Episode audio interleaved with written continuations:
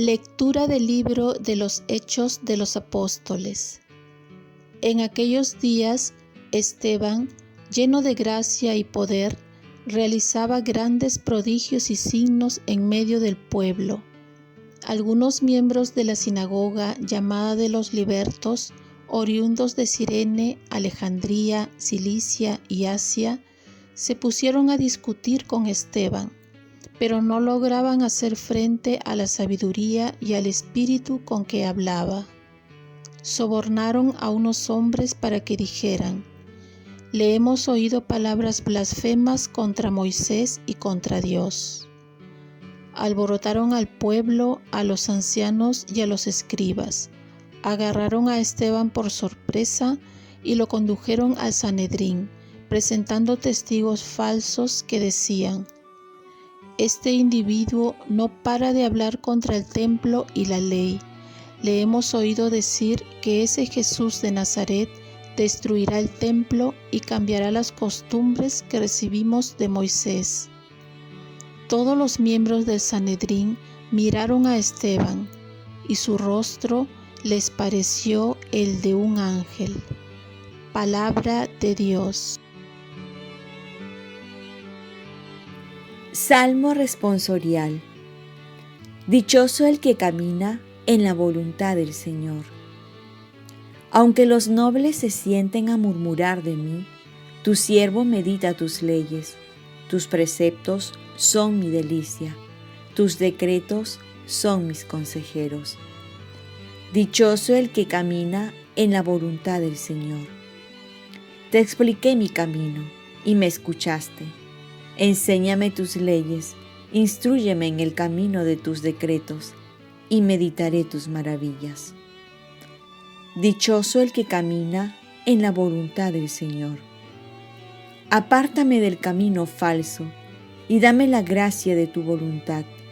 Escogí el camino verdadero, deseé tus mandamientos. Dichoso el que camina en la voluntad del Señor. Lectura del Santo Evangelio según San Juan.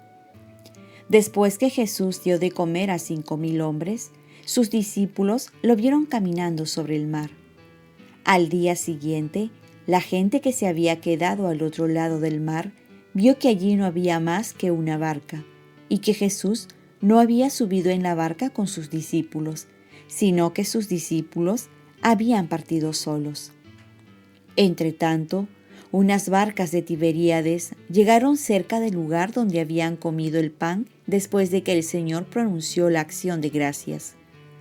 Cuando la gente vio que ni Jesús ni sus discípulos estaban allí, se embarcaron y fueron a Cafarnaún en busca de Jesús. Al encontrarlo en la otra orilla del mar, le preguntaron, Maestro, ¿cuándo has venido aquí? Jesús les contestó, Les aseguro, no me buscan por los signos que vieron, sino porque comieron pan hasta saciarse.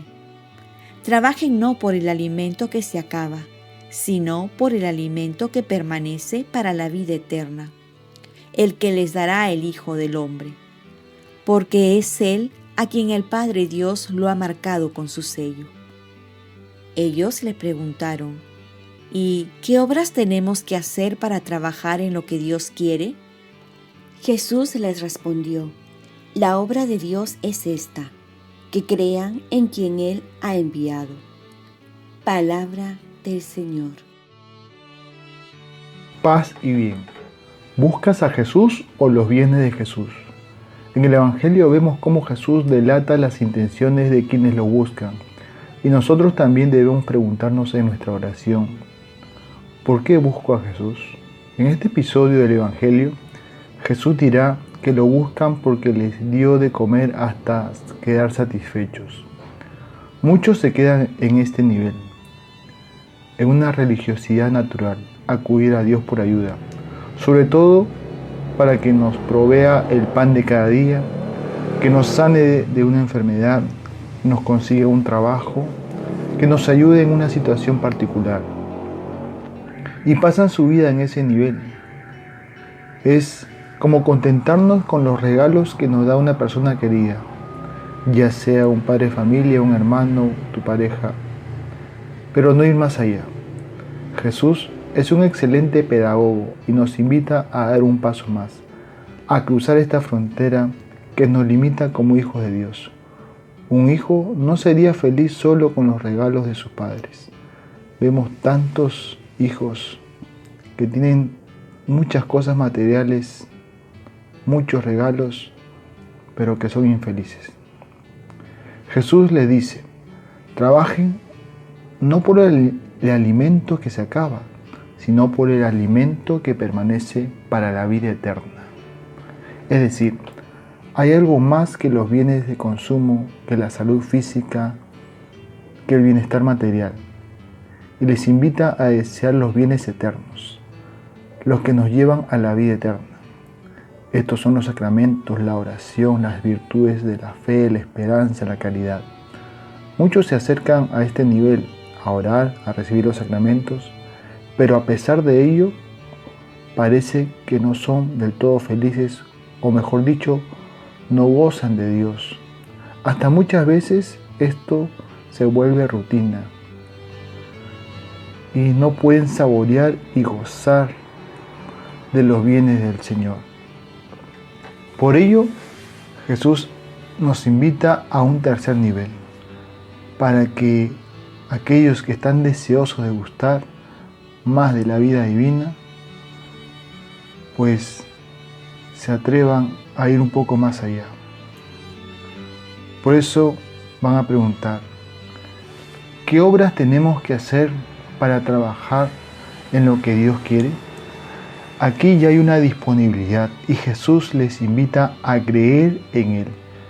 Esto no significa tanto creer con la mente, sino a creerle, a obedecerle con amor, a conocerlo más profundamente, a tener un encuentro personal con Él, no una vez, sino en cada momento.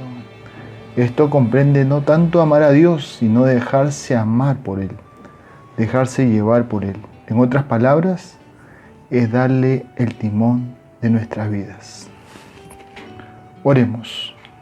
Virgen María, ayúdame a dar más pasos en mi fe para saber gustar del amor de Dios. Ofrezcamos nuestro día.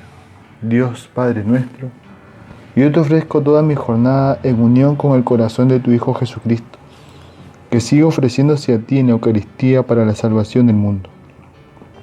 Que el Espíritu Santo sea mi guía y mi fuerza en este día, para ser testigo de tu amor.